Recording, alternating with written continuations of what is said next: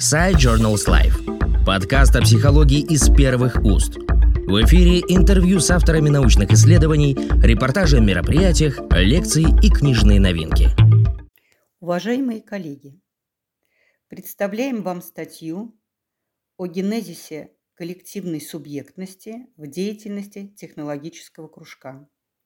В последние десятилетия идет активное возрождение традиций кружков технического творчества – во вновь создаваемых кружках школьники погружаются в мир новейших технологий, таких как электроника и программирование, машинное обучение и компьютерные игры, геномное редактирование и нейротехнологии и так далее. В кружках проводят исследования и реализуют социальные проекты. Для многих детей, которые сегодня скованы и придавлены бюрократической системой ЕГЭ, кружки становятся отдушиной и возвращением к творческой активности. В кружке происходит контакт школьника с реальной жизнью и реальной деятельностью. Школьники попадают в ситуацию, в которых их знания подвергаются проверке на применимость в практике. Есть возможность обнаружить и испытать что из абстрактных сведений, которые они заучивают для сдачи ЕГЭ, они могут использовать в решении технологических современных задач. Кружки – это очень живая форма совместной деятельности детей и взрослых, школьников и наставников. Но она совершенно не изучена.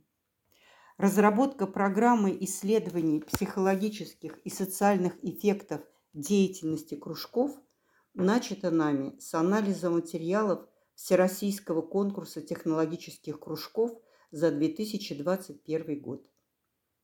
В результате выявлены общие характеристики деятельности эффективно работающих кружков. Одной из таких черт является совместная деятельность детей и взрослых. Вопрос о развивающем эффекте, характерный для кружков совместности, основной вопрос исследования. Результаты уже проделанной работы таково. Введено понятие «совместное сознание команды кружка». В совместной деятельности детей и взрослых порождается в коллективном мышлении общие для участников идеи и смыслы, цели и ценности. Уникальный идеальный мир, который мы и определяем как совместное сознание команды кружка.